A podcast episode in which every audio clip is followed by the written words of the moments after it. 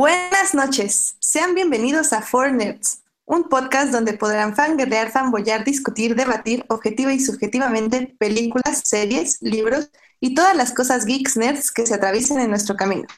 Yo soy Edith Sánchez. Ay. Wow, hay un eco bien padre, perdón por eso.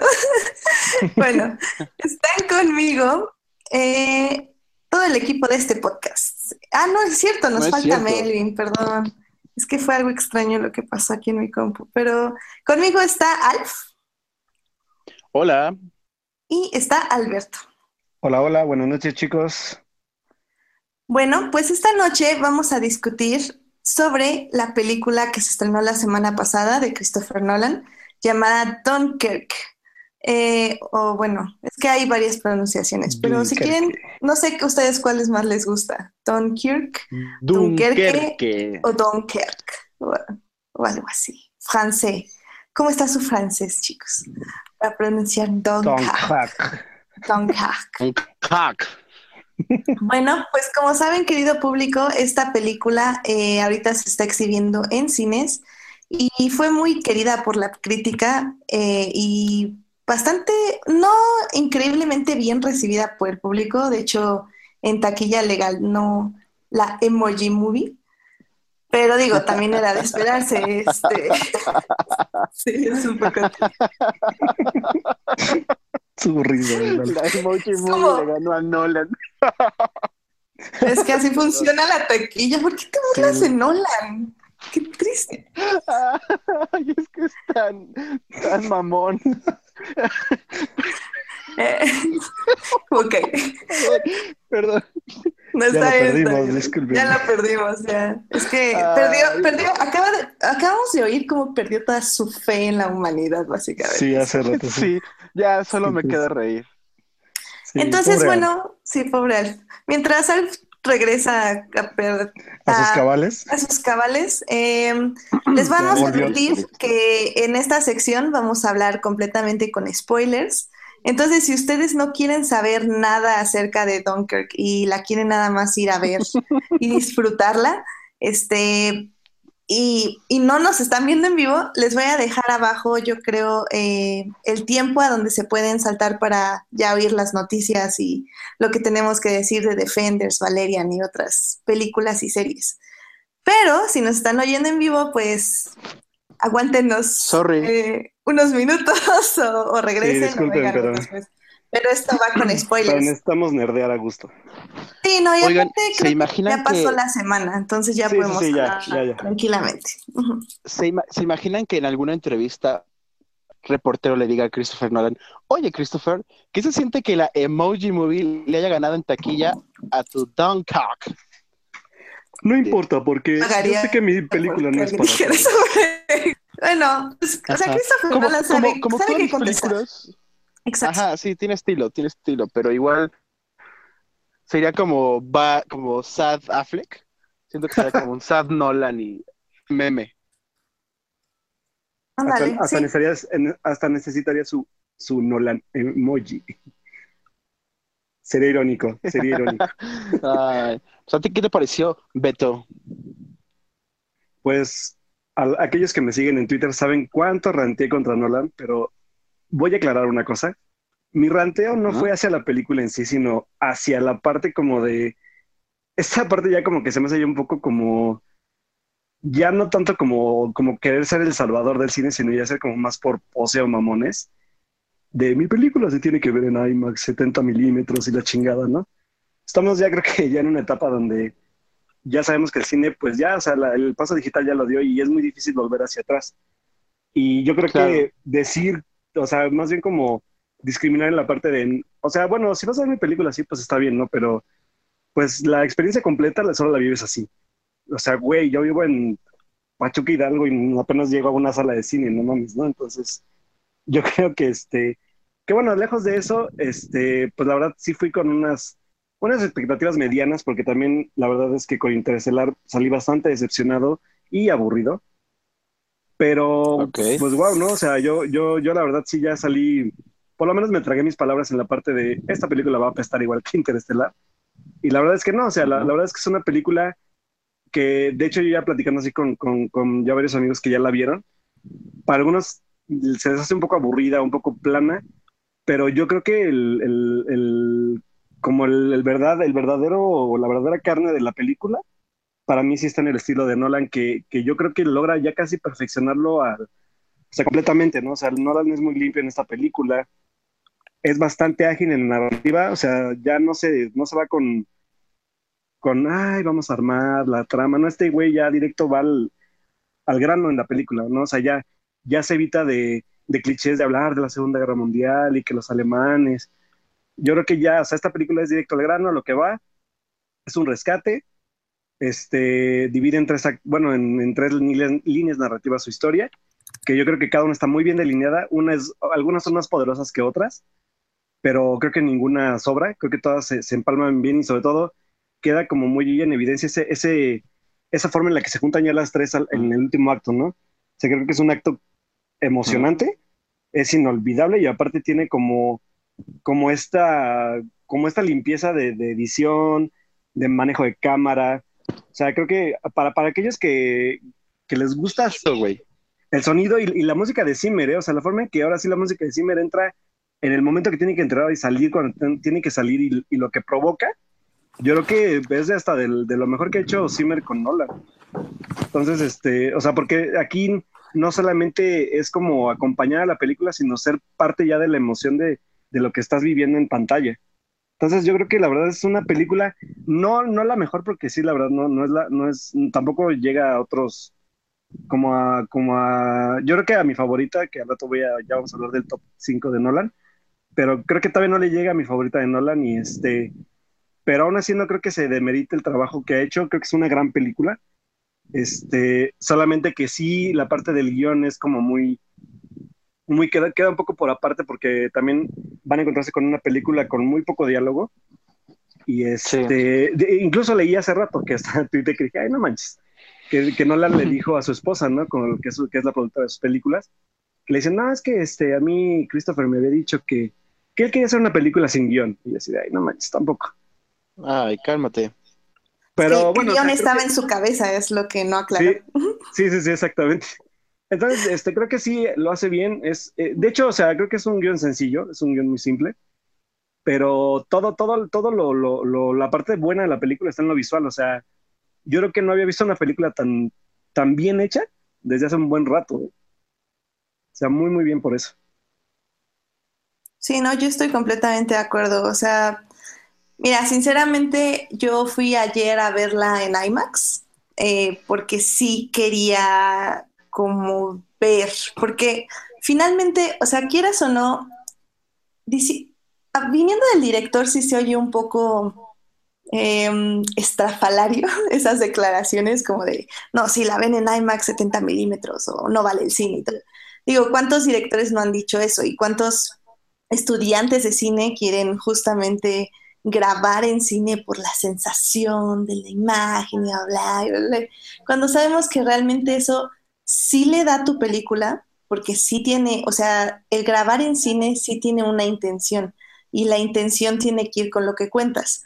Y definitivamente creo que sí, haberla grabado en ese formato sí le da una, un impacto mucho más este, eh, bueno, justamente el impacto que busca dar a través de las imágenes, que como dices, o sea, no hay diálogo, son puras imágenes, puros momentos que se entrelazan uno con otro y te dan un significado. Como dices, o sea, la narrativa de esta película es lo que realmente la hace una gran, gran película. Porque puede ser un guion muy sencillo, pero si se dan cuenta aquí, todo recae sí, tal vez en el guion, pero digo, ahora que ya dijo que no quería guion, tal vez no es tanto en el guion y tal vez es más tanto en la edición.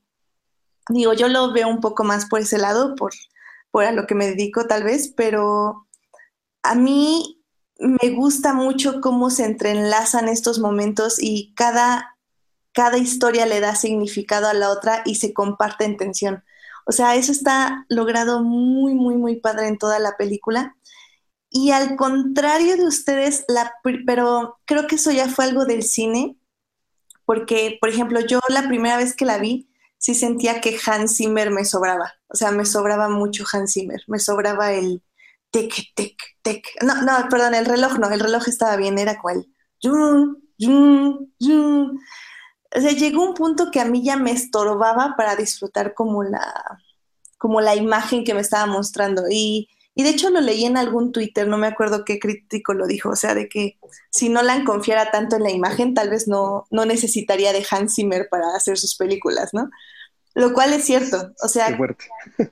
No, y, y creo que tienen parte razón, porque en ciertos puntos a mí sí me sobraba Zimmer. Yo decía, es que ya tienes todo en la imagen, ¿para qué estamos escuchando este soundtrack que me está diciendo que hay peligro, que hay tensión? O sea, no necesito oírlo, ya lo estoy viendo. Sin embargo, sí tengo que admitir que la segunda vez que la vi ya en IMAX, tal vez estaba mejor calibrado el sonido de la sala y ya no sentí tan fuerte toda la música. Entonces, no sé, o sea, tendría, tendría que como evaluarlo una tercera vez, ya fijándome como exclusivamente en la música, porque también en la sala IMAX lo que quería era más como ver la imagen como completa y ver cómo se unían todos los momentos importantes, pero, pero a mí al menos sí, sí, tal vez no me dejó como dices, como otras películas de Nolan, como con esta sensación de que, de que tienes que pensar las cosas que viste, que tienes como que reflexionar sobre las lecciones que te dio o, sobre los conceptos de la humanidad. Tal vez no la tengo que reflexionar tanto, porque en cierta forma estas películas de guerra ya las hemos visto muchas veces y todas tienen la misma lección. Ahora, no digo que por eso sea una mala película. O sea, creo que como cuenta eh, todo esto de, de las diferentes formas de sobrevivir, las diferentes formas de heroísmo y cómo cada forma es valiosa en su propia, en su propio sentido, o sea, no, no hay que, o sea, la muerte, por ejemplo, del, del vecino que va en el bote con, con el padre y el hijo, puede parecer muy, no sé, muy insignificante, muy... No, para nada. Muy, o sea, digo, en, en, cierto, en cierta forma, o sea, dices, ¿por qué pudo, o sea, por qué tuvo que morir de una forma tan tonta, ¿no? Cuando, entre comillas, debería haber sido más heroico, entre comillas. Y no, Nolan te dice, no, es que no estamos hablando de que el heroísmo es cine de superhéroes, sacrificarte por toda la tierra y, y este, no sé, todo lo hemos visto todos estos veranos. O sea, hay formas de heroísmo tan sutiles y formas de buscar reconocimiento tan, eh, sutiles, pero no insignificantes. Y eso creo que es muy, muy, muy importante y muy, muy interesante de la película de Nolan. Y tal vez esa simplicidad la que nos engaña un poco de que la película tal vez no importa tanto en su filmografía, cuando hemos tenido películas muchísimo más complejas que él nos ha dado. Entonces, no sé, yo siento que, que esta película la vamos a tener que evaluar con el tiempo. Sí. Eh, el tiempo dirá qué tan, qué tan importante está dentro de la misma filmografía de Nolan y dentro del mismo cine, ¿no?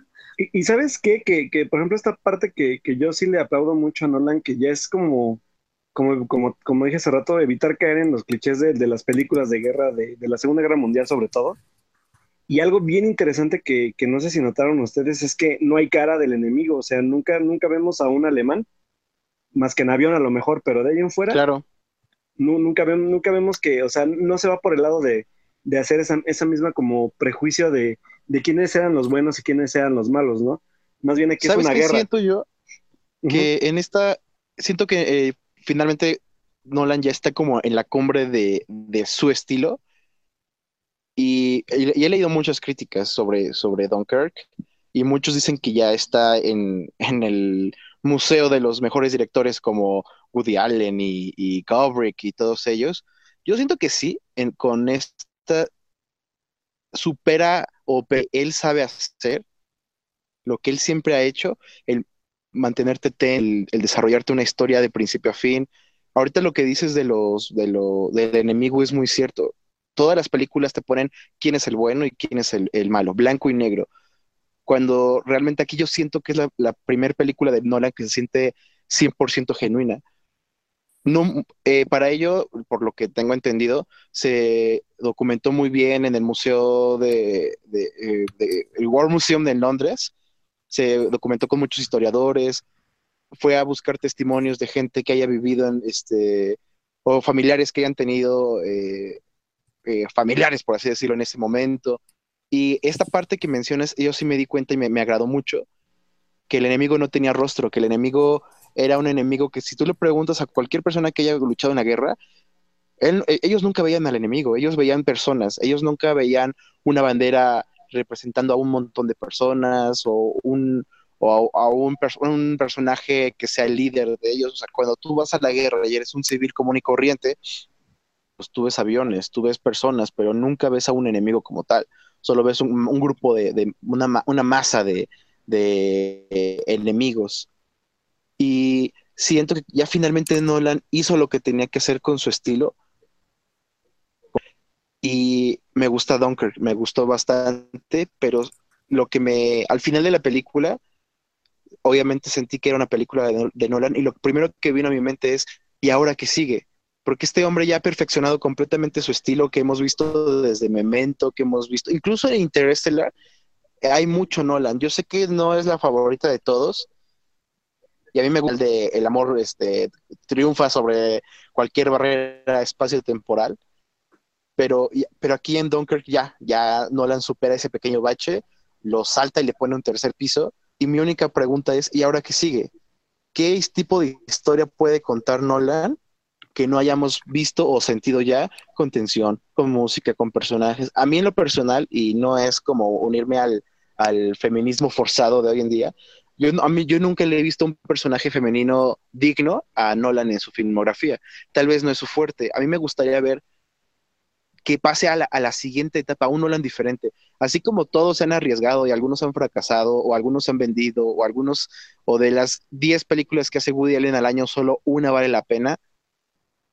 A mí me gustaría ver que Nolan se intentara arriesgar. Y si el hombre hace dos películas al año porque él filma en 70 milímetros y con un casco al revés y no sé qué, si hiciera más películas y se arriesgara más para poder evolucionar su estilo o, mostrarnos otra cara que no conocemos, para mí ese sería el mayor mérito de Nolan, porque Dunkirk es muy Nolan y ese siento que es su único problema, que ya hemos visto tanto de Nolan y que ya cuando vemos una película sabemos que es de él, que ya no nos está ofreciendo nada nuevo. Aquí lo perfecciona todo lo que ya sabemos de él y incluso hasta en los personajes, porque nunca me han gustado mucho sus personajes, creo que siempre han sido muy planos, y aquí ya lo siento como un poquito más genuino. Entonces, para mí, Dunkirk es el, el epítome de, Christopher Nolan, pero de solo una etapa. Lo que, lo que sigue es lo que yo quiero ver, que sigue en Christopher Nolan, que sigue como, como cineasta, que, que, que puede experimentar, que puede ofrecer, qué pequeños detalles que nunca ha tomado en, su cara a, involucrar. Y pues este hombre es muy joven, la verdad, no, creo que está en sus cuarentas.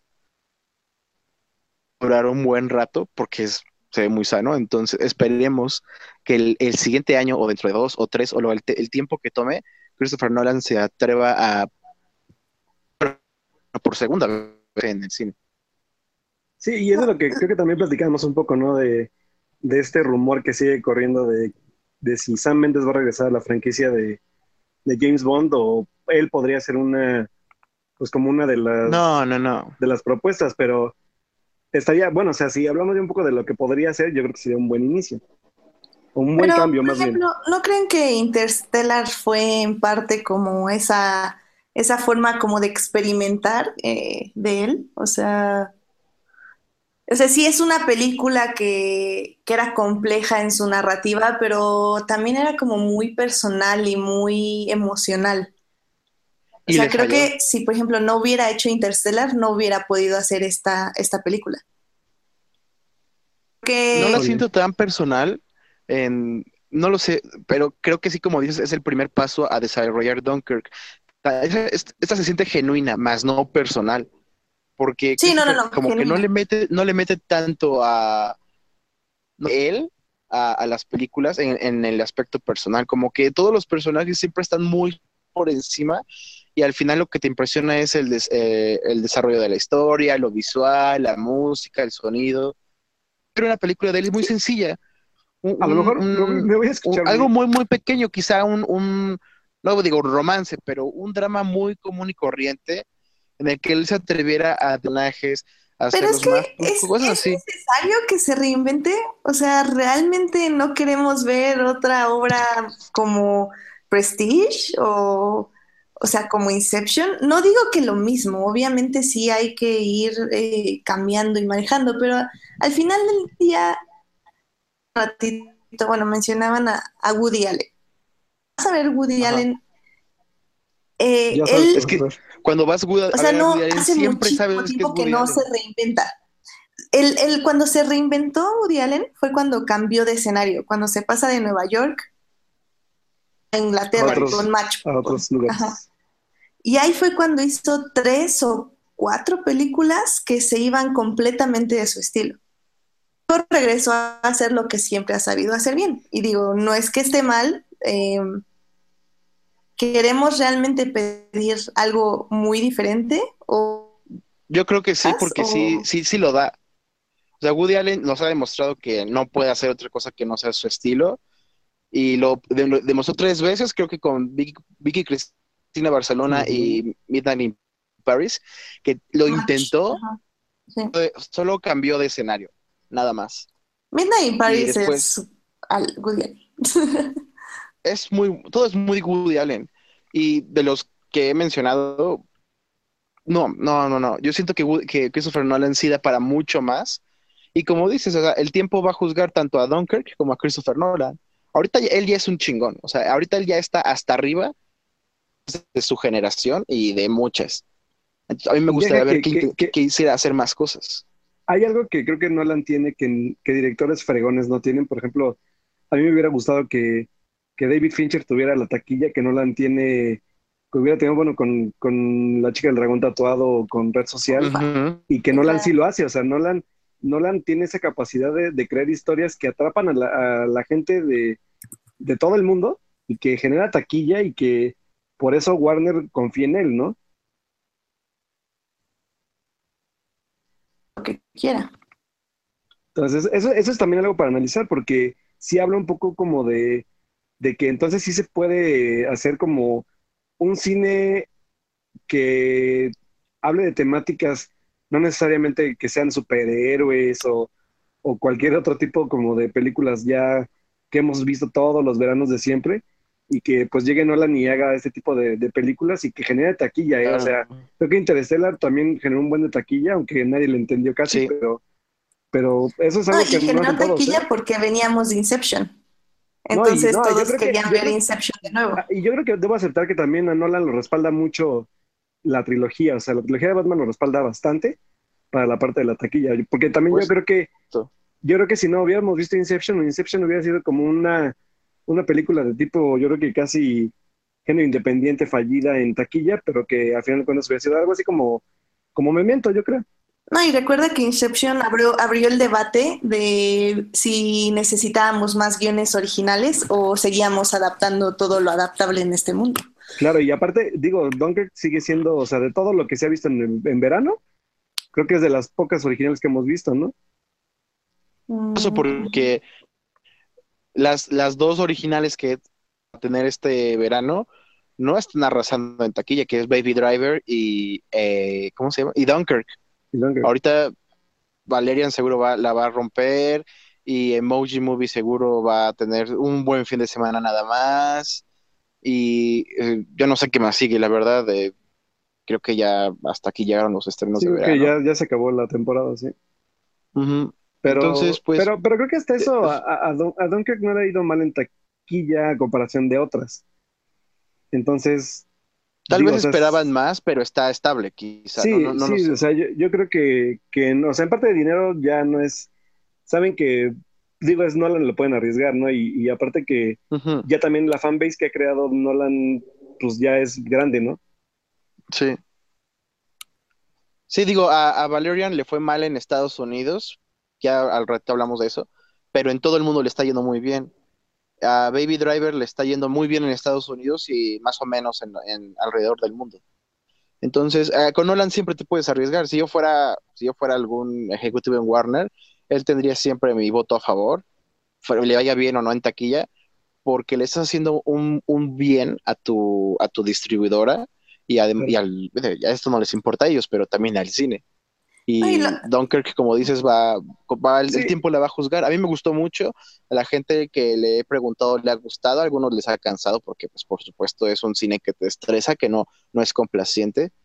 Pero no, no creo que haya decepcionado Christopher Nolan. Creo que con esto ya llegó al tope y, pues, de ahí para adelante, espero. A mí lo que me parece más curioso, por ejemplo, de, de esta película en particular era que, por ejemplo, en Inception, eh, te perdías 10 minutos y ya valías. O sea, realmente, bueno, y aún así, si seguías viendo la película y la terminabas, muchos se quedaban con cara de what. Pero, por ejemplo, Dunkirk, ayer este, mi amiga, que fue con ella que fui a verla, llegó tardísimo, llegó como 20 minutos tarde.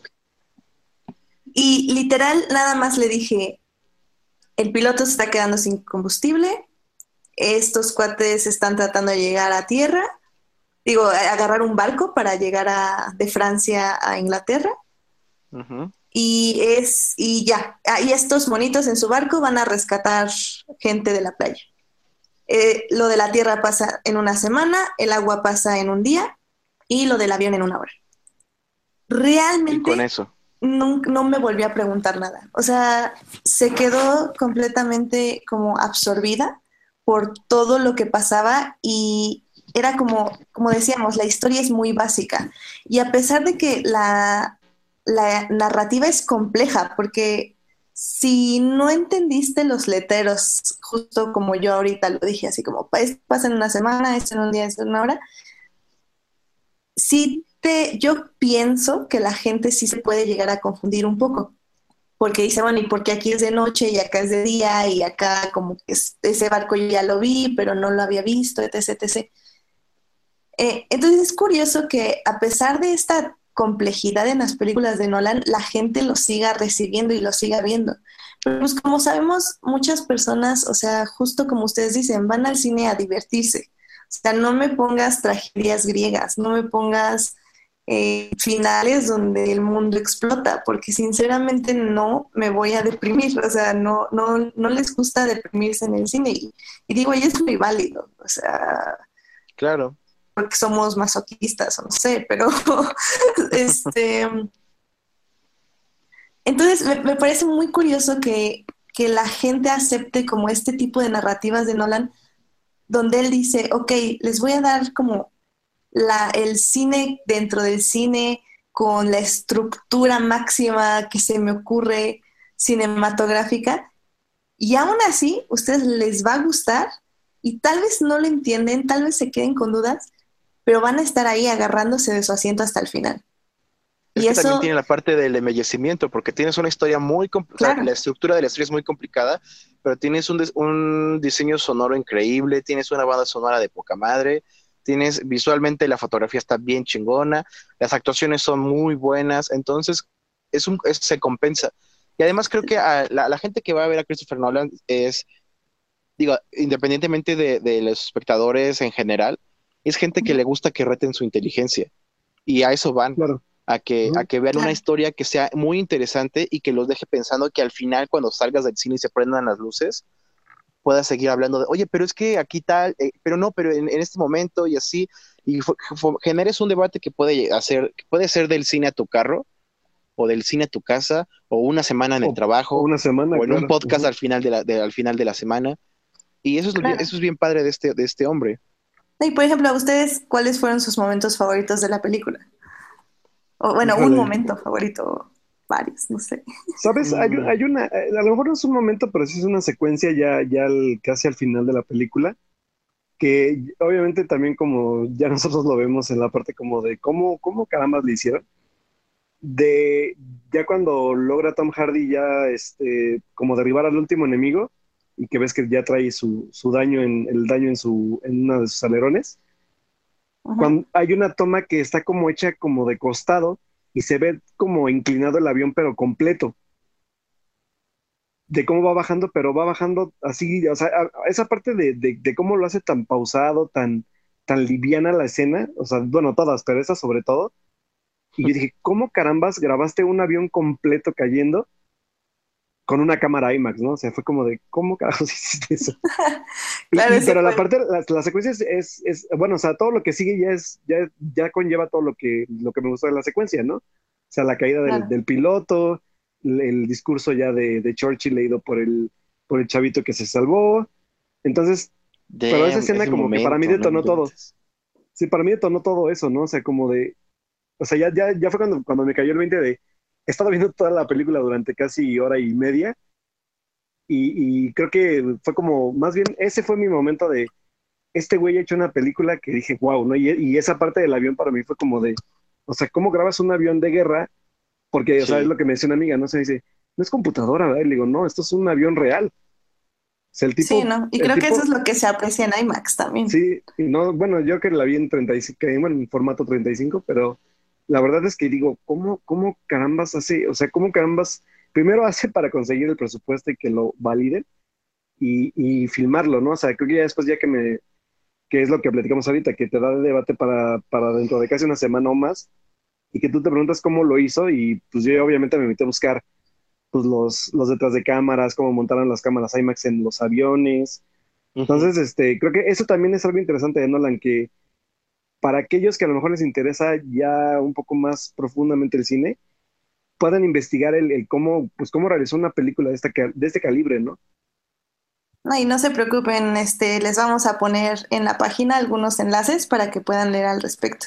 Pero creo que lo más importante de este final es que podemos decir que el próximo proyecto de Nolan sea una secuencia, digo, sea una película donde veamos qué le pasó a Tom Hardy. Esa, es mi propuesta. no, yo quiero una película con puro Harry Styles. Oye, ah, qué sorpresa, ¿eh? Muy bien. Qué sorpresa, neta. Está o sea, bien cabrón ese bien, no me sobró. Este es el año de ese güey. Es el año de ese güey. Sí, es el año de Harry Styles, lo acepto. Me urge el concierto de Harry Styles ya.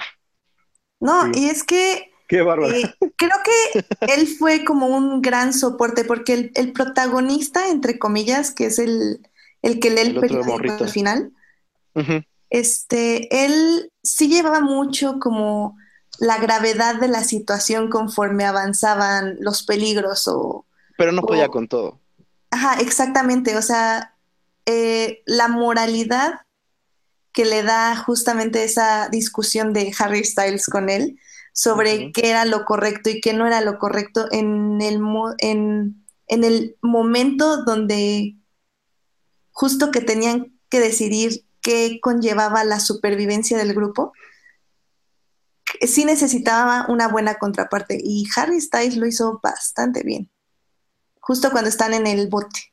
Sí. Sí, no, y, lo hizo bastante por ejemplo, yo creo que ya esta parte como de cuando lo odias, de, de, de, que al final de cuentas, o sea, este, este francés te acaba de rescatar y tú lo quieres matar. Claro. Y este, y al final también esta parte como de orgullo, ¿no? O sea, como decir, o sea, a mí la gente me va a detestar porque yo vine a hacer algo a la guerra y regreso a la bueno, a mi casa, a mi país con, con la cola entre las patas, ¿no? Y, y la forma en que ahora sí que, que, que, que logras como combatir al, personaje de Harry Styles con el discurso y con la llegada al, andén de trenes de, de, Inglaterra con toda la gente vitoreándolos, es así de, no manches, o sea, qué, qué golpazo para el personaje, para mí. No, y en ese momento el sonido te ayuda muchísimo, porque mientras empiezas a leer y ves cómo el personaje se hace chiquito, chiquito, chiquito, empiezas a oír como que se amortigua todo alrededor, alrededor y de repente nace oyen los tin, tin, tin de, de las cervezas chocando. Y es cuando todo el mundo se vuelve a abrir. Vuelves a oír eh, las risas, los gritos, los aplausos. Es, es muy, muy impresionante. Y sobre todo también te enseña cómo cada personaje siempre, a pesar de que no dijeron mucho, cada uno tiene un mundo dentro de su cabeza, que es como es en la vida, pero a veces siento que el cine como que nos ha acostumbrado a saber todo lo que están pensando los personajes. O solo los protagonistas. Ah, o solo los protagonistas. Entonces, por ejemplo, el momento a mí que me gustó mucho de ese personaje es cuando el hombre ciego les está repartiendo las cobijas y él Ah, está sí. convencido de que no lo podían mirar a la cara porque estaba avergonzado. Pero tú sabes, o sea, que él estaba como muy cerrado en su visión y que el otro, a pesar de que tal vez él sí sabía que estaba ciego y por la forma en que lo tocó y lo quería reconocer, entiendes que tampoco le iba a dar como esa información a su compañero, o sea, como el nivel de cansancio que ya cargaba, era como un momento donde tú querías decirle, despierta y dile que no está avergo- avergonzado de él, que realmente estaba feliz de que hubiera sobrevivido. Y esa tensión entre personajes de lo que saben y no saben entre ellos es, es muy bonita y es, es un momento excelentemente manejado. Y es lo que hablábamos desde un inicio, o sea, son momentos muy pequeños que cargan un significado muy, muy grande. Sí, yo, yo creo que hasta, o sea, la gente que la ve y le guste, creo que no hace daño una, una, una, una segunda vuelta para la película para No, ver para qué más te perdiste. La verdad. Claro. Por ejemplo, a mí, eh, tal vez no fue el momento que más me gustó, pero fue el momento que me dio como, como la importancia del evento histórico, que fue justo tal vez el que es más manipulador, lo voy a llamar así, que es cuando llegan los barcos y el comandante Ah, eh, sí, suelta un par de lágrimas nada más de verlos llegar para claro. los soldados. O sea, creo que en ese momento, cuando pone la cámara en la cara del comandante y ves cómo se le llenan los ojos de lágrimas, es cuando entiendes como toda la carga emocional toda la responsabilidad y el peso que tenía en su ser y lo que significa la esperanza cuando, cuando uno la ve. No, eso, ese momento, no sé, a mí me, me llegó muchísimo. O sea, fue como, como que de repente yo estaba muy tranquila viendo la película, vi eso y era como, "Ah, voy a llorar, espera, espera. no sé, a mí, a mí fue lo que a mí personalmente me gustó mucho. ¿Y cuál, sí, cuál pondrían ustedes, digo, ya habiendo visto Dunkirk, cuál sería su top 5 de películas de Christopher Nolan? No, Mm. espera, un segundo. Nada más, eh, a mí, nada, más yo quería decir que técnicamente, a mí, por ejemplo, ya que la vi en IMAX, lo que me, las tomas que me gustaron mucho fueron justo las que, las que jugaron con la perspectiva. No sé si ustedes eh, se acuerdan de esas, que no sabemos dónde está el alto y el bajo mientras los personajes se están ahogando en los barcos o, o dentro de los barcos. O sea, creo que, eh, por ejemplo, en películas como Poseidón o cosas así chafitas, sí logran como, como compartirte esta sensación de desesperación, pero creo que Nolan nos lo, nos lo comunicó súper bien al ponernos a nosotros en ese nivel de desorientación. O creo que a veces es más importante colocar al espectador en el lugar del personaje que nada más ver al personaje sufrir por sí solo. Entonces creo que esas tomas también fueron como una clave muy interesante para, para comprometernos tanto con, con sus personajes. Y igual como decías, las cámaras en los aviones, la forma en que están colocadas, la Sí. forma en que vemos el mundo a través de los ojos de los personajes. O sea, creo que es lo que hace la- de esta la película de- tan de- importante. De cuando el, el piloto está ahogándose, la forma en que logra enclaustrarte dentro de la cabina. Claro, también. Wow, no, pero bueno, pues bueno, digamos nuestros top 5. Eh, Vas tú. Porque nadie más tiene su top 5. A ver, bueno, sí. Yo armé un muy rápido top 5 hace rato. Bueno, en primer lugar, yo puse. ¿A quién creo que puse? A ver, apuéstenle. Pues bueno, puse a El Gran Truco o The Prestige, que si no lo han visto, Claro. tienen que ver El Gran Truco porque creo que, Digo. creo que, Uf, creo que es, es la primera película que Nolan logra hacer una construcción narrativa súper poderosa en la parte como de jugar con la moral de, de las personas, antes incluso, yo creo que del guasón de The Dark Knight. claro. Sí, Entonces- por supuesto. O sea que si no han visto, de- si no habían visto de Prestige, volteen a verla y van a ver mucho eco de, de lo que hizo con el personaje del Guasón en esta película, pero en dos personajes diferentes. Sí. Bueno, No, perdón la por segunda. interrumpirte, por eso, Sí, sí, adelante. Ah, perdón, por eso yo creo que el, o sea, la, gente que no haya visto el gran truco les apantalló más el, el, Joker, ¿no? Porque esta, esta como línea ética que tenía el Guasón, nula, ya los que ya conocíamos a, Nolan un poquito, en, el gran truco, en, tanto en Hugh Jackman con, como era el otro, era con Christian, Bale. creo, ¿no? Ajá, sí, Christian Bale. Entonces, sí, definitivamente. Bueno, ya, continúa con tu No, pero, un rápido. Eh, pues Melvin publicó en su Facebook, creo, les pongo el link igual en la página, eh, un video que hacía un rápido análisis de Prestige. Ah, sí. Y yo hace mucho que no veo esa película. Creo que la vi dos veces en el año que se estrenó, pero ya. Eh, justo cuando vi como el recap que hicieron de la película, o sea, empecé a sentir todas estas sensaciones que, que me daba la película, como de de miedo, de angustia, de ansiedad, de... No, no, no, y, dije, Dios, esta película como que la tenía olvidada, pero creo que porque realmente me causó como una impresión tan fuerte que, que, como decimos, no es un cine placentero, no es un cine que te va a hacer sentir bien al final, pero es un cine que va a dejarte una huella y una huella muy importante. Entonces, si no la han visto, y, que el, duelo de, ambos actores y, todo lo que hacen por su por esta lucha que, tienen entre ellos dos, sí, o sea, o sea, logran, o sea, creo que actuaciones, bueno, o sea, impresionantes, ¿no? Y que aparte creo que también aquí tenemos como el extra de que la interpretación de, de Nikola Tesla, que, que, bueno, si no la han visto, la película está como situada en esos tiempos, y que tenemos a David Bowie ahí, ¿era? Sí. Es David Bowie, ¿no? sí, sí, ese. también hay, hay, detallitos bastante interesantes de la película que tienen que ver. Está Scarlett Johansson, está este Michael Caine, creo que fue la, que fue la segunda vez que trabajó con, con Nolan después de Batman. Este, o sea, hay muchas cosas muy buenas que tienen que ver ahí.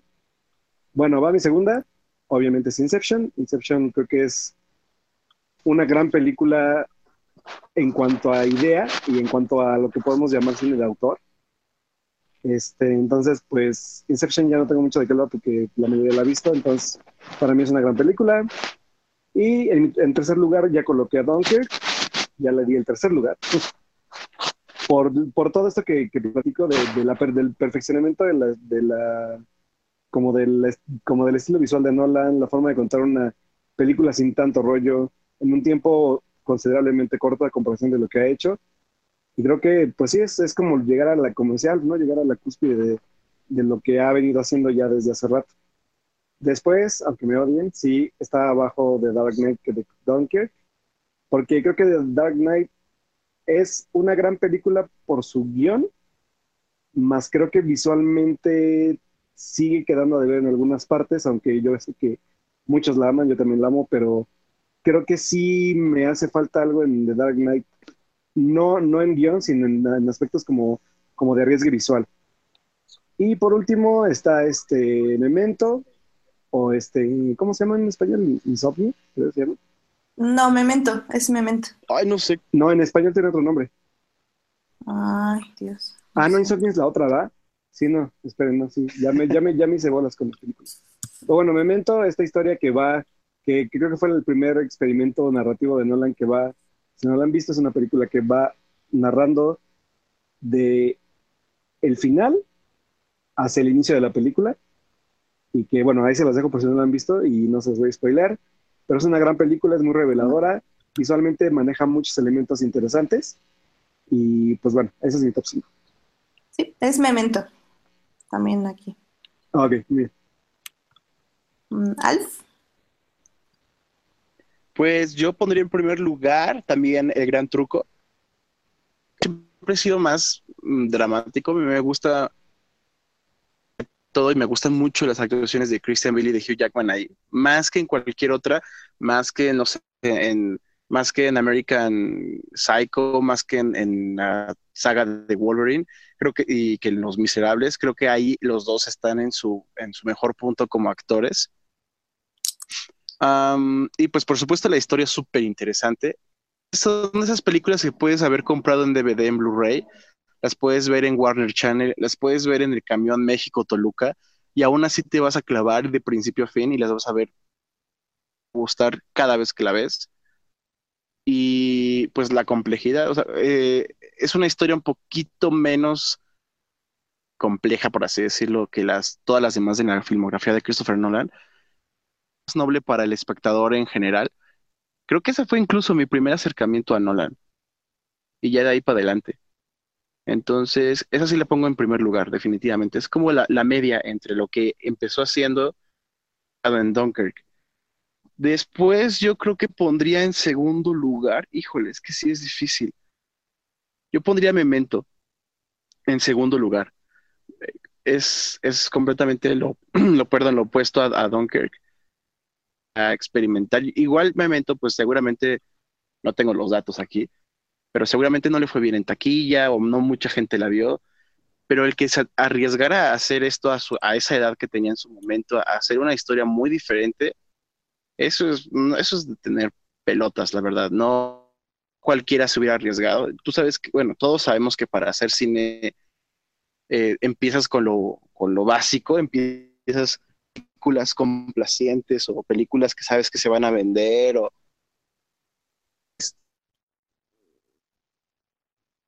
de, de etiqueta y que Christopher Nolan ha atrevido a hacer un, como película como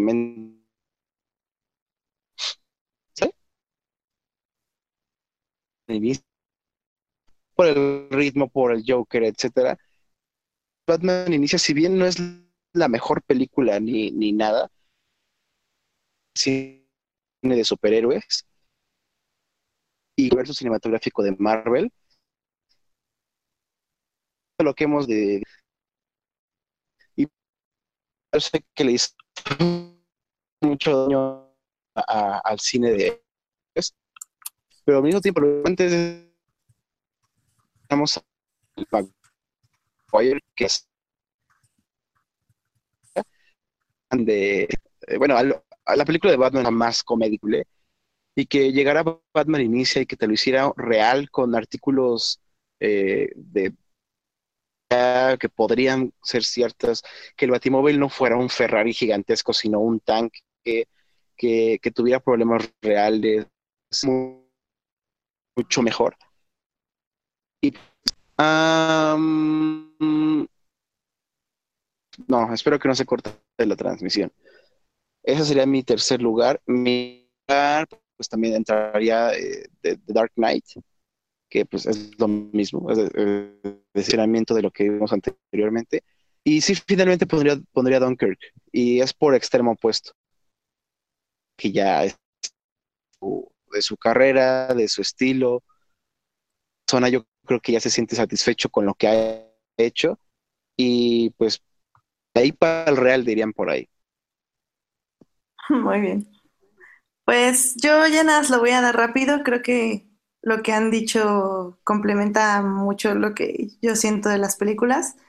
Em, sinceramente, el, el este, de Prestige no había pensado ponerlo en primero, pero justo por ese video y por todos los recuerdos que me trajo, creo que muy importante para mí. Eh, la tengo que volver a ver, pero por el momento sí la voy a poner en el primer lugar. En el segundo, yo sí voy a poner The Dark Knight, porque pues, a, mí, a mí sí me impactó. Eh, fue como, como un gran inicio para mí en todo lo que fue el tema de superhéroes. Eh, yo pondría Inception en tercero, eh, por la complejidad y por, pues, por todo lo que representa en, el cine de Nolan y, y, la innovación en guion y tecnología también por cómo se hizo y por cómo se filmó. En cuarto yo pondría Dunkirk eh, y en quinto pondría Memento. Aunque Interstellar, sinceramente sí me gustaría volver a verla para, para ver si la pongo un poco más arriba, porque a mí sí me gusta, pero sí creo que el cine es como una vara muy alta para todo lo demás. Entonces, aunque Interstellar esté abajo, sigue estando muy arriba. Está bien. Muy bien. Entonces, ¿qué tal si nos empieza a contar de una gran exclusiva que nos tiene, porque fue nuestro corresponsal no pagado de Netflix. O sea, digamos que su trabajo que sí le paga lo, lo mandó. Pero una exclusiva de. Cuéntanos. Ay, Dios mío. Pues sí, miren, Netflix este, este mes se ha estado planeando muchas cosas y en el evento lo que hicieron fue, eso era un evento que se llamaba Vive Netflix. Denme un segundo.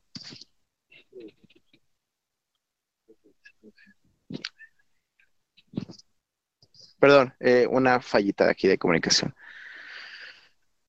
y hicieron un evento que se llamó Vive Netflix, en el cual eh, aquí en México presentaron eh, una, como un repaso a las producciones que se han hecho en Latinoamérica, que es un mercado muy importante para Netflix. Es eh, pues por Narcos, Club de Cuervos, etcétera. Y decidieron hacer un festejo en México, porque es uno de los mercados más importantes para, los, eh, Netflix en sí. Entonces, ah, invitaron a varias personas involucradas en el proceso de, estas series, tanto latinas como extranjeras, a venir a, un panel, como un, estilo de Hall Age, de, únicamente de Netflix, para platicar con la prensa de toda Latinoamérica y eh, presentar algunas exclusivas, eh, eh, tener una charla con los actores. Y entre ellos estaban los dos Defenders, Charlie Cox, que daba vida a Daredevil, y Finn Jones, que es el Iron Fist, el, inmortal Iron Fist. También en, el, en los invitados estuvieron los tres niños de Stranger Things, que son Finn, Caleb y Gaten, que es el chico sin dientes, el chico negrito, por así decirlo, y el protagonista. También vinieron dos, y que uno es Rodrigo, no recuerdo su nombre, lo siento, ya salgo tarde. Y Numi Rapaz, que es la protagonista de Prometheus, que todo el mundo recuerda esa uh. película. Y ellos venían por parte de una película que se llama Bright, que también la protagoniza Will Smith y Joel Edgerton, que es dirigida por David Ayer, me parece. Ellos vinieron de la parte internacional a presentar, por supuesto, Defenders, presentar la película Bright, y los niños vinieron a pasear porque no hablaron nada de Stranger Things. Y ya se fueron a Teotihuacán. Ajá, y se fueron a Teotihuacán y se fueron de fiesta y anduvieron de Fueron a ver si estaba Eleven en una pirámide. Ándale, la fueron a buscar. Y pues también tuvimos un acceso a ver el primer episodio de Defenders y está muy bueno. No, no sabría qué decirles la verdad. No, obviamente no les voy a dar spoilers, pero lo que sí es, es muy interesante. es que lo que no vimos en Avengers, en la primera película, como una presentación épica de cada uno de los personajes en solitario, en el primer episodio de, ay Dios mío, ay, en el primer episodio de los Defenders lo tenemos. El, la manera en la que se van involucrando uno con el otro, quién, digo, esto ya es, es un secreto a voces, pero hay un personaje que ha salido en todas las temporadas, de todas las series, y es el puente de, de uno, de un Defender con el otro, ver que son personajes tan atípicos y que son tan opuestos uno con el otro, es decir, Luke Cage no tiene nada que ver con, con Daredevil, y por supuesto el inmortal Iron Fist no tiene nada que ver con Jessica Jones. El hacer que estos cuatro individuos se unan para eh, evitar un, mal que acecha a Nueva York es, muy, muy placentero. Esos son los Vengadores. siento que está más, digo, es que es difícil porque los Vengadores son superhéroes, pero para mí es más placentero ver a personajes que sí tienen habilidades y sí tienen superpoderes y eso, pero que también son personas que sufren, que, que se embriagan, que pagan impuestos, que tienen una, discapacidad, que, que son ignorados por la gente, unirse y fuerte como la que representan en la serie, eso es mucho más que ver a un super soldado eh, modificado genéticamente o a un millonario con un traje robótico o a un experimento que, etcétera. Es, siento que Defenders es mucho, e, es un paso muy agigantado no al cine de superhéroes, porque pues no estamos hablando de cine, pero sí a la forma en la que se está presentando a, los, a los héroes hoy en día. Lo vimos con Deadpool el año pasado, él, es un antihéroe, por supuesto, pero es un antihéroe que sufre, que está demacrado, que físicamente está eh, destruido y que se basa en la comedia para poder llegarle al público y ser algo novedoso. Esto también, por supuesto, es, es Marvel, entonces hay comedia, pero también la historia eh, por la que giran todos, que es muy centrada en, Daredevil, por el asunto de la mano y, los negocios de Iron Fist y Electra y etcétera, hacen que la serie, digo, solo vi el primer episodio, pero establece muy bien el tono de lo que seguramente vamos a ver en los demás, en los otros siete. Y es un, es un must. Todos los fans y no fans de las series tienen, tienen que verla. Finalmente, tengo que decirles que yo creo que sí es necesario ver las, las demás series con todas sus temporadas para poder cachar muy bien la, la, Defenders. Especialmente Daredevil. Daredevil ya lleva dos temporadas y la mayor parte de la trama aparentemente va a girar en, en lo que la primera temporada estableció. Entonces, si alguien por ahí está escuchando y sabe que es que, que no le va a captar muy bien este, cosillas al universo Marvel si le entra con Defenders, debería ir empezando a ver en el orden que salieron: Daredevil 1, Jessica Jones, Daredevil 2, Luke Cage y Iron Fist. Ok. ¿Cuándo se estrena? Iron Fist. Pero, solo por Netflix. Va que va. Exacto. Pero también no crees que, bueno, Obviamente Defenders va a durar ocho episodios, entonces también por eso se pueden dar el lujo de, explorar más las historias individuales y de juntarlos de una forma lógica y no tan rápida y Deus ex máquina para que todo Sí, mira, como, o sea, si, tú tienes intenciones de ver Defenders, es porque o ya viste una temporada o has visto algo del universo cinematográfico de Marvel. Entonces, no creo que sea un problema. O sea, la puedes ver y por supuesto hay, hay como referencias a, lo que hemos visto en Vengadores, en Captain America, Iron Man, etcétera. Pero pues sí, el, eh, toda la historia está basada en las temporadas anteriores, tanto de Daredevil como Iron Fist y Luke Cage, y pues también Jessica Jones en, en, a grosso modo. Entonces sí es importante que si quieren disfrutarla al 100% y cachar la mayoría de los gags, de los easter eggs y de los con, de los puntos importantes de la trama, pues sí les recomendaría que se fueran empezando un maratón de, las temporadas anteriores. Un muy buen maratón. Desafortunadamente, ahorita estamos todos clavados con Game of Thrones, como para otra serie agregarlo o hacer un rewatch de las series. Pero un buen ñoño siempre encuentra espacio en su agenda para seguir ñoñando a gusto. Oh, oh, sí. bueno, pues pasemos unas noticias. Este, nada más ya se abrió, ya están a la venta los boletos para la exposición de Tim Burton que va a venir. Este, van a traer piezas, este, bosquejos y todo. Así que si ustedes son fans de este director y de todo lo que trabaja, eh, vean ya de comprar sus boletos porque ya se están acabando. Y también va a venir el director a, inaugurar la exposición. Así que por si quieren ir a estoquearlo o a, no sé, ahí a pedirle o aventarle, aventarle sus copias de Alicia en el País de las Maravillas en la cara, también pueden hacerlo. No, dicen, dicen y dice mi hermana, que básicamente ya lo vio como cinco veces, que es muy, muy buena onda. Entonces, tal vez ya que estén ahí y le vayan a reclamar, se den cuenta que es una gran persona y mejor lo abracen. y se arrepientan, claro. Exactamente. Eh, también eh, CW ya anunció que sus programas de superhéroes, eh, las fechas de los crossovers, que va a ser el noviembre 27 y noviembre 28.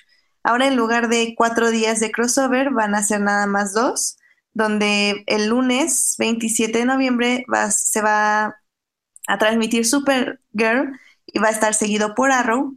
Y luego el martes, 28 de noviembre, va a estar eh, Flash y luego va a ser Legends of Tomorrow. Entonces, vamos a tener musical de Flash emocionados por los crossover, pues ya saben qué día tienen que estar atentos. ¿Vamos a tener musical otra vez? ¿O ya no? No sé si te escuchó. Creo que. Hola, Edith. Hola. Creo que se nos fue Edith. Tal vez. A ver, ¿Qué pasó? déjame. Ah, que sí, que sí va a haber otro episodio musical. Ah, este, no se ha anunciado nada de episodios musicales. Em, Qué bueno. Pero probablemente sí, ¿eh? Digo, fue un experimento y fue un experimento que le salió muy bien.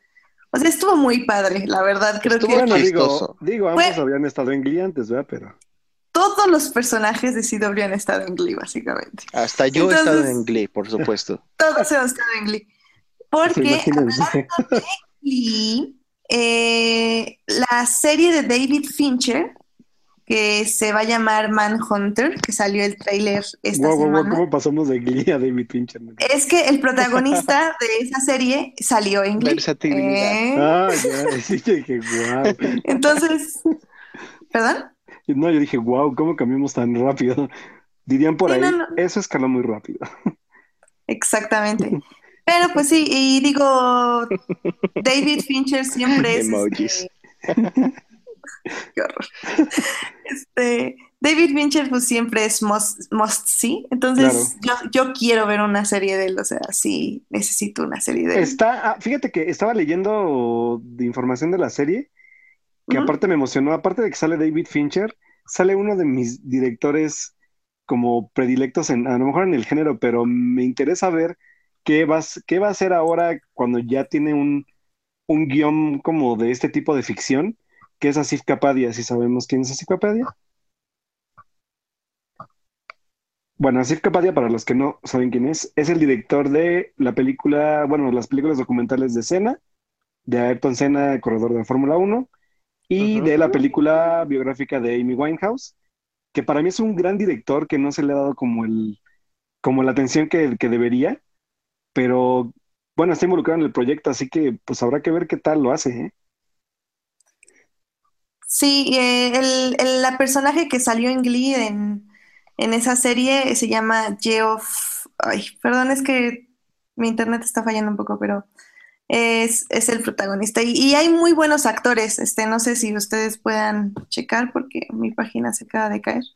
Pero eh, entonces, pues se ve muy interesante. Y pues otra película que se ve muy interesante y que salió su teaser trailer fue Mother de Darren Aronofsky. No se muestra absolutamente nada, pero es Darren Aronofsky y es uno de mis directores favoritos. De hecho, podría yo decir que es de los directores por lo cual hago lo que hago.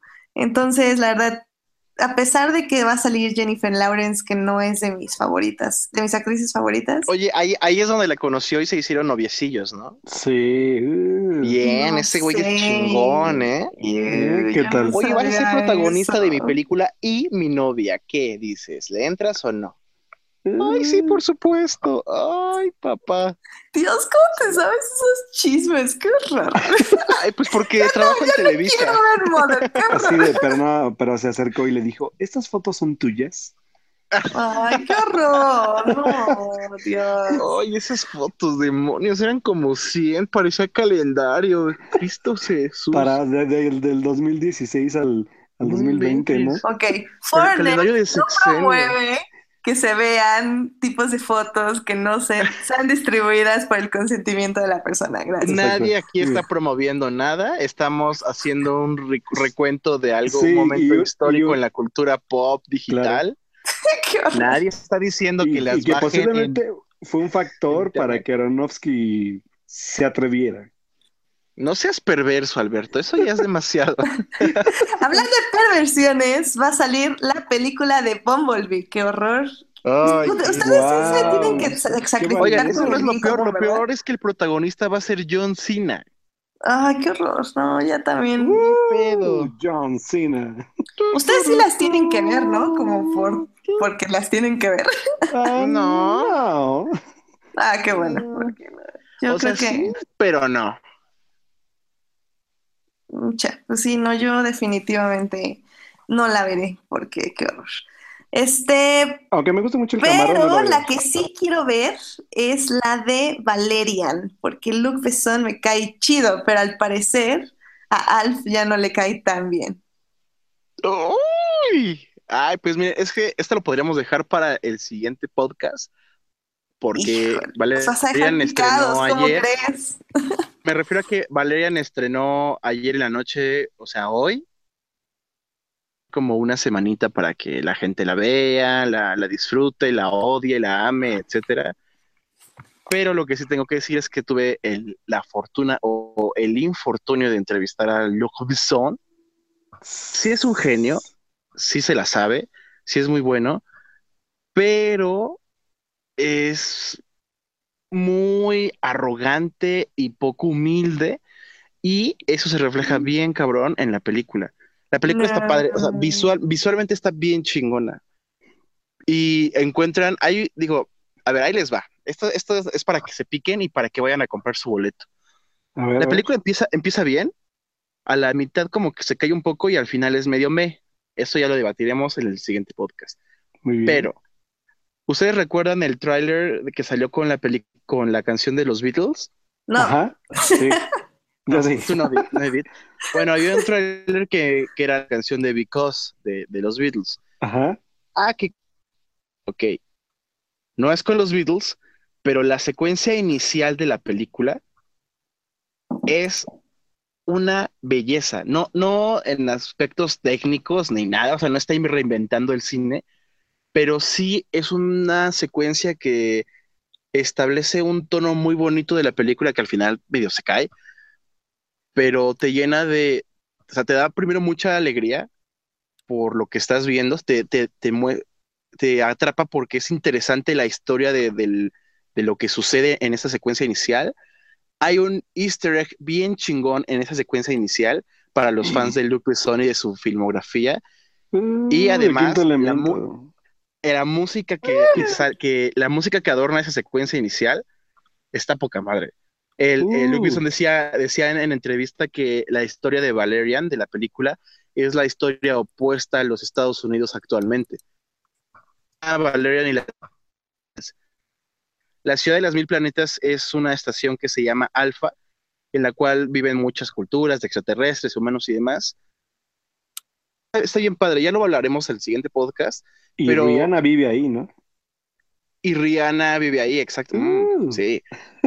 Pero esa secuencia inicial, yo con eso me quedo. O sea, puede, la película puede caerse o cara de Levine si no puede actuar tan chingón o como quieran. No se contonea como en como en Escuadrón Suicida. No, la que se contonea es Rihanna, pero, pero uh. véanla. Y esa, yo me quedo con esa secuencia inicial. Es más, si, si hubieran hecho un cortometraje solo de esa secuencia inicial, yo me hubiera parado, o hubiera aplaudido y se me hubiera caído una lagrimita, porque está muy bonita. Y le hubieras pagado el largometraje. Le hubieras dicho, haz la película. haz la película. De hecho, como les digo, no es algo técnico ni nada pero te llena de esperanza, especialmente por las cosas que estamos viviendo, el odio, la, represión, en tanto en Venezuela como en Estados Unidos, como en México, como en, países de Oriente. Esa secuencia está bien chingona, está bien bonita. Ay, se me está cortando la voz. y pues nada, Valerian yo le pondría un 7.5, pero ya lo, ya lo hablaremos la siguiente semanita que, que los Nerds la hayamos visto.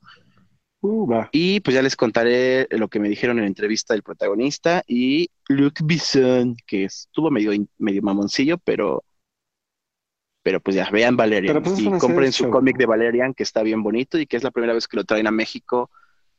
Yo, ya tengo mi eh, primer tomo que venía con una revista que no puedo. No, no, no. Ah, comercial, comercial Televisa. Si compras tu revista Empire, que es la portada Valerian, viene un preview de Valerian pero es un cómic de ocho hojas. Ese no es el cómic completo, es como el preview. El cómic completo lo edita Smash y es el, primer volumen de la novela gráfica que inspira la película y es la primera vez que lo traen a México.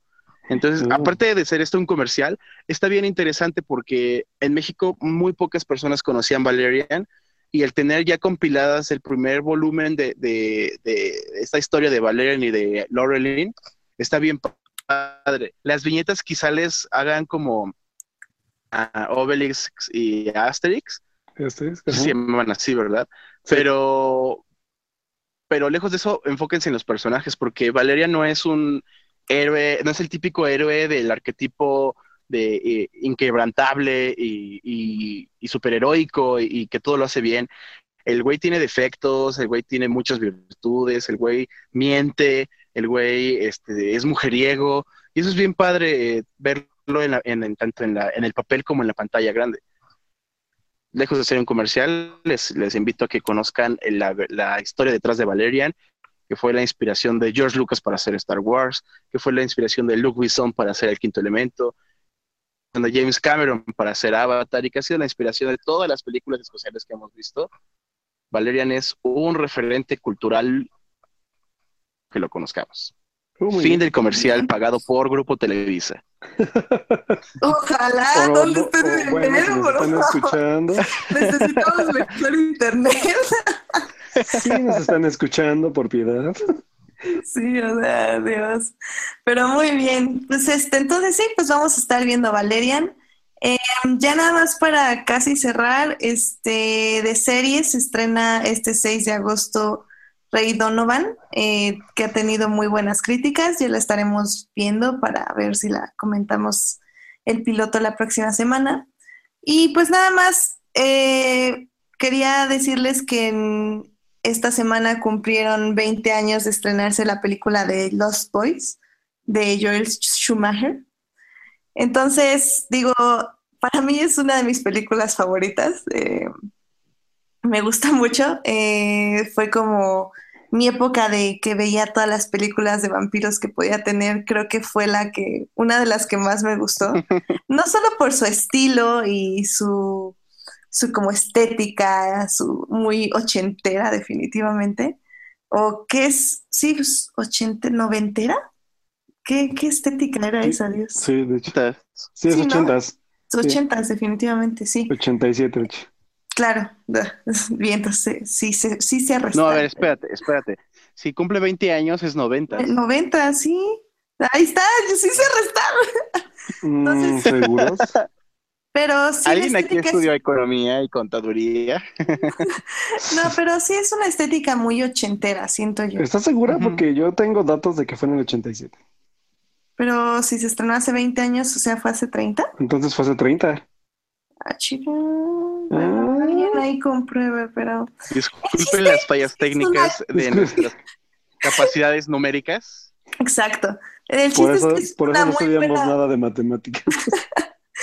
El chiste es que es una muy buena oportunidad para volver a ver la película y disfrutarla. Es un, este, una, un tema muy que tal vez ya se les va a hacer trillado porque ya miles de películas lo han tratado, pero en su momento estaba muy bien hecha y es muy divertida y... Y el elenco que tiene.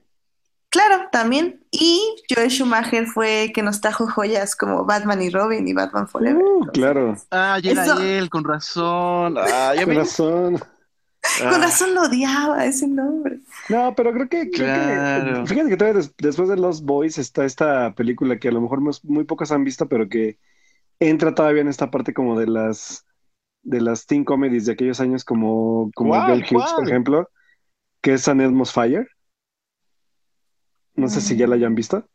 No, no, me suena. ¿Cómo dices que se llama? San Elmo's Fire, tienen que verla, si no la han visto, es como... Eh, ¿Y en español cómo le pusieron? Porque no, no, no lo San Elmo Punto de Encuentro se llama en español. Pucha, Ay, no, no, pero está en la lista. y de hecho es, es en, en, esa época también de, de, los Teen Comedy, entonces, este, creo que está ahí, ay, se me fue el nombre de este, de, de la familia de, de Charlie Sheen y todos ellos que salen, de hecho, en Breakfast Club. ¿Cómo se llama este tipo?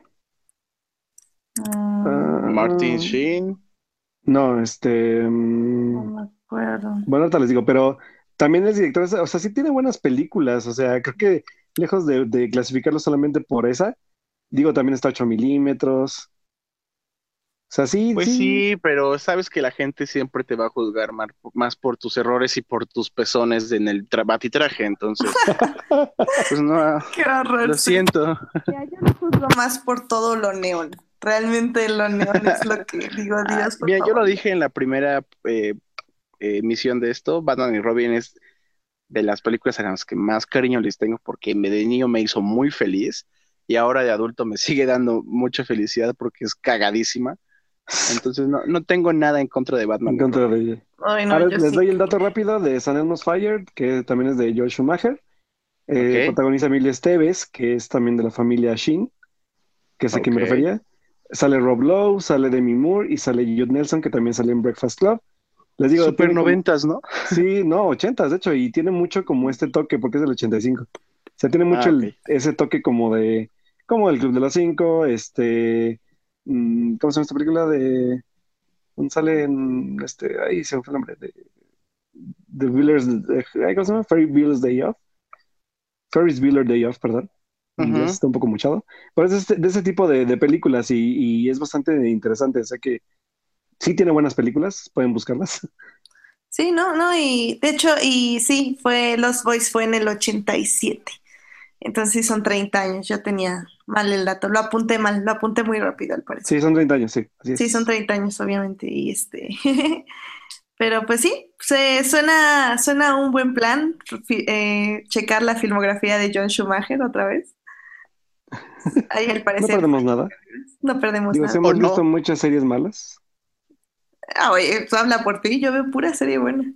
Ay, ay, ay, ay, ay, cálmenla. Pues no sé si tengan algún otro tema o ya nos Yo nada más el, el, el, el, el, el- el recordatorio que vengo haciendo desde hace tres programas. Ah, sí, Bueno, que dos. no he ido, perdón. Vayan, por favor, se estrenó hoy Your Name. Ya escribí sobre ella. Les vamos a compartir el enlace también en el post del, del podcast de hoy. Por favor, váyanla a ver, háganse su opinión. Es creo que de las mejores películas animadas que he visto en este año y vaya que hemos padecido mucho de películas animadas de calidad, incluyendo Cars, Pixar, lo siento. Entonces, Ay, sí, no cuenta. es una, es una gran película, tiene una buena premisa, una buena ejecución. La animación, pues ya sabemos que la animación japonesa siempre es detallada con muy buen, o sea, con muy buena forma de, de animar como solo lo hacen ellos. Entonces, váyanla a ver y ya comentamos la otra semana cuando ya la, la hayamos visto la mayoría. Oye, oye, ¿ya viste el nuevo tráiler de Coco?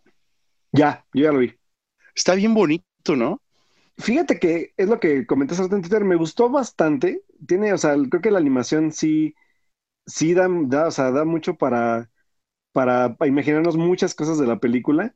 Solo que yo tuve un pequeño problema, que la premisa es la misma que, que el, que el árbol de la vida. ¿Que el árbol No de la vida?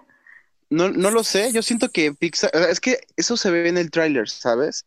Bueno, Pero sí, yo siento ah, que ah, sí lo, van a ver, abordar sí. bien cabrón de diferente manera, Esperemos que como sí. la pérdida de la vida y demás. Pero a mí lo que me llamó, digo, todo luz espectacular, lo- el color, la, la arquitectura como de tipo este Bellas Artes, eh, eh, sobre todo en esta parte como de la oficina de correos del inframundo, ¿no? ah, No sé sí, se sea. empaparon muy bien de eso, ¿eh? Sí.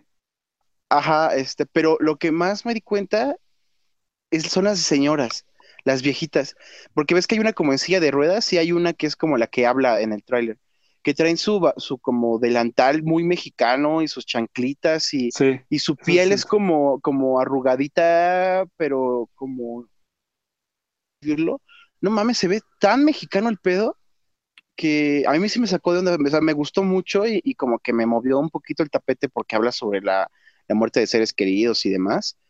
Y la neta se ve bien padre. Además, el perro está precioso. Digo, los, los Winkles en la vida real son horribles, pero el perrito en el tráiler se ve súper genial. No, no, no, esa sí la espero con ganas. Espero, espero que Pixar, digo, el mundo cree que todos los días son Día de Muertos en México, ¿verdad? Pero espero que Pixar sí la, sí la agarre bien, bien chingón, no Sí. como Sí, la Como Sam Méndez. y si nos va bien, algunos de nosotros andaremos platicándoles si es buena antes de tiempo, porque Ah, en Sí, Morelia. en como sabemos, Morelia, ¿no? va a abrir el Festival de Morelia, entonces Exacto. esperemos que alguno de nosotros sí. pueda ir a verla y hablar sobre ella ya cuando ya la hayamos visto antes del estreno, que creo que solo es una semana de diferencia, ¿no? De. Morelia al día del estreno. Sí. Sí, creo que sí. Sí, sí, sí. Entonces, pues, este, bueno, o sea, la verdad es que para mí Cars fue como, fue como un, como un poco de, como esa deuda que tenía Pixar con, con los fans de Cars, ya la cumplió y creo que ya es momento de empezar a ver otra vez, pues, pues lo que saben hacer bien, ¿no? Sí, Ojalá. originales. Sí, pues, ¿qué fue el último que vimos original? Inside Out. Ajá, y mira cómo les quedó, les quedó Ah, bastante ¿no bien. les gustó The Good Dinosaur? Ah, no la he visto. Soy el único al que le gustó. Esa cosa que ya ni la acabé de ver, la verdad. No manches. Yo la vi en el camión, pero la verdad me. Ya, o sea, ya cuando la pasan en el camión es porque no, güey. Yo soy, yo soy defensor de, de un buen dinosaurio. Ay, cállate. Un buen dinosaurio tiene, aparte de que creo que eh, eh, alcanza la cúspide de la animación Pixar ahí, pese a que muchos la lleguen a comparar con el Rey León. Creo que es una película que vale mucho la pena. O sea, si, si le pueden dar una, o una checada de nuevo si la vieron solo una vez, es una película que como la vas viendo le encuentras un buen de cosas. Y creo que es una película ahora- arriesgada. Ahora que vaya a Puebla y que me vaya en el camión, la voy a ver. Muy bien, bueno, ya vamos a poner una sección de Oh. recomendación de Alberto, porque ahora sí nos recomendaste como Películas tres para películas. ver en el México Puebla.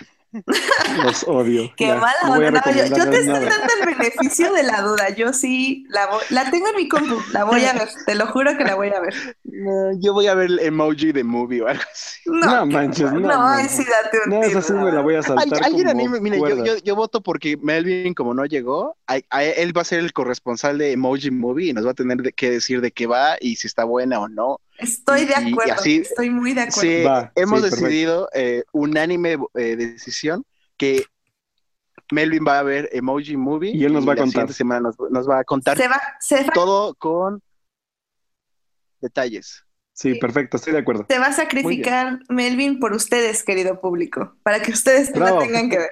Bravo por Melvin, un aplauso. bravo. Un aplauso, un aplauso. Muy bien, pues compártanme sus redes donde los podemos encontrar y leer.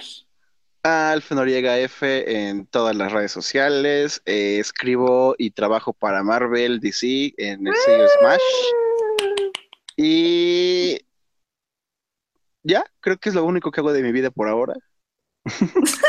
sí, No, Eh, y sigue, y sigue haciendo su, su, su ya muy larga lucha, porque alguien, por favor, si nos está escuchando de Lucasfilms, este señor está buscando hacer el guion de la película de Obi-Wan, por favor. por favor, miren, es lo ya que siquiera- necesitan. me urge, miren, mientras me tengan eh, seguro a Edgar Wright dirigiéndola, yo se las escribo hasta gratis, ¿no? Nada, nada más tendrían que hacer, mandarme al mundo, por todo el mundo haciendo prensa y, y los reflectores y demás, Y- pero Y no come mucho, este, no es muy buena onda. No, sí, yo creo que sí come mucho. Ah, Gracias, bueno, es para Edith. recomendar, es para No, recomendarlo, ¿no? es que está Sí, alto. bueno, Está Edith me acaba de decir obeso, esta pelea de, puerco, de declaraciones cochino, fuertes la pueden, la pueden seguir en Twitter, como por qué no. No, no. Este, bueno, sí, este, smashmexico.com.mx, ahí estamos escribiendo para Marvel y DC, Alf Noriega F en todas las redes sociales, y próximamente escribiendo el spin-off de Obi-Wan Kenobi para Lucasfilm. Uh, ya. Muy bien. Vas. ¿Tu- ¿Tus redes, Alberto? Bueno, pues mis redes me encuentran en Alberto Molina, Molina W. Y también estoy escribiendo lo que es ahorita, pues, mi opinión de estrenos de la semana para el periódico Síntesis Hidalgo. Entonces, bueno, ya las estoy subiendo ahí en, en mis redes, pero si no, también la pueden buscar en la página síntesis.mx, guion, digo, diagonal, Hidalgo. Y este, y ahí en la, en el área de, pues, de opiniones la pueden buscar. Y pues creo que nada más, y puedo adelantarles de una vez, querido público, que este domingo no se pierdan Juego de Tronos porque les espera un episodio de infarto. Así que Cállate, Ya lo cállate, cállate, saben, cállate, HBO, cállate, este, cállate. ¿Qué, qué fue? Eh, India o algo así, ¿no? eh, sí, Liqueó uno, el... Liqueó uno de los capítulos con todo en marca de agua y time code ahí este, quemado. Eh, por si lo quieren buscar y verlo, o ya nacen que dos días para verlo. O en espérense dos miserables días para verlo como Dios quiere. Exactamente, híjole, con HBO Go es lo mismo, ¿eh? Solo que con marcas de agua. exacto. Entonces, bueno, al menos ya tenemos garantizado que el episodio va a estar muy bueno. La verdad es que sí, no se lo pierdan. En serio, tienen que verlo porque no pueden dejar que se los spoileen, porque tiene muchas cosas interesantes. Tenemos un amigo pirata. Eh, cállate.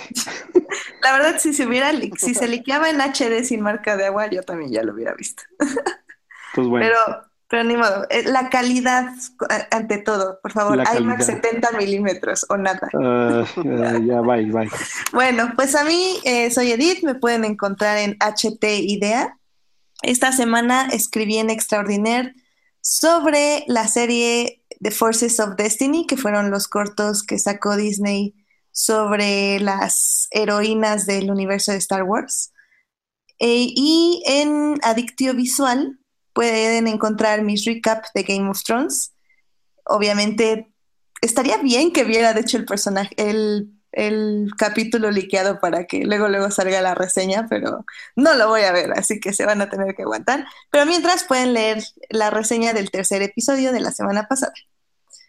Eh, Melvin, que no nos acompañó, eh, su, su Twitter es. Ay Dios, ¿ustedes lo saben?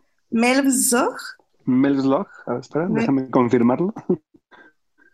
Eh, a él lo pueden encontrar ahí en Twitter. Nos eh, les pone, él Sí, está es, como. es Melvs con V y luego Slog. Melvslog. Sí, Melvin está más al tanto de todas estas noticias y las retuitea a veces un poquito más rápido que nosotros. Pero bueno, creo que eso es todo por hoy. Muchas gracias por acompañarnos, muchas gracias a los que estuvieron comentando, que justo iba a decir el nombre de la persona que estuvo comentando con nosotros y perdí la página de YouTube. A este Fernando Teodoro, muchas gracias por estar comentando. Saludos, y- Fernando, gracias. Y acompáñenos la siguiente semana, donde probablemente estaremos hablando de Valerian, Juego de Tronos y muchos temas más. Que Vayan tengan, cine, vean muchas series. uh. exacto, que tengan una gran semana. Hasta luego. Bye. Bye.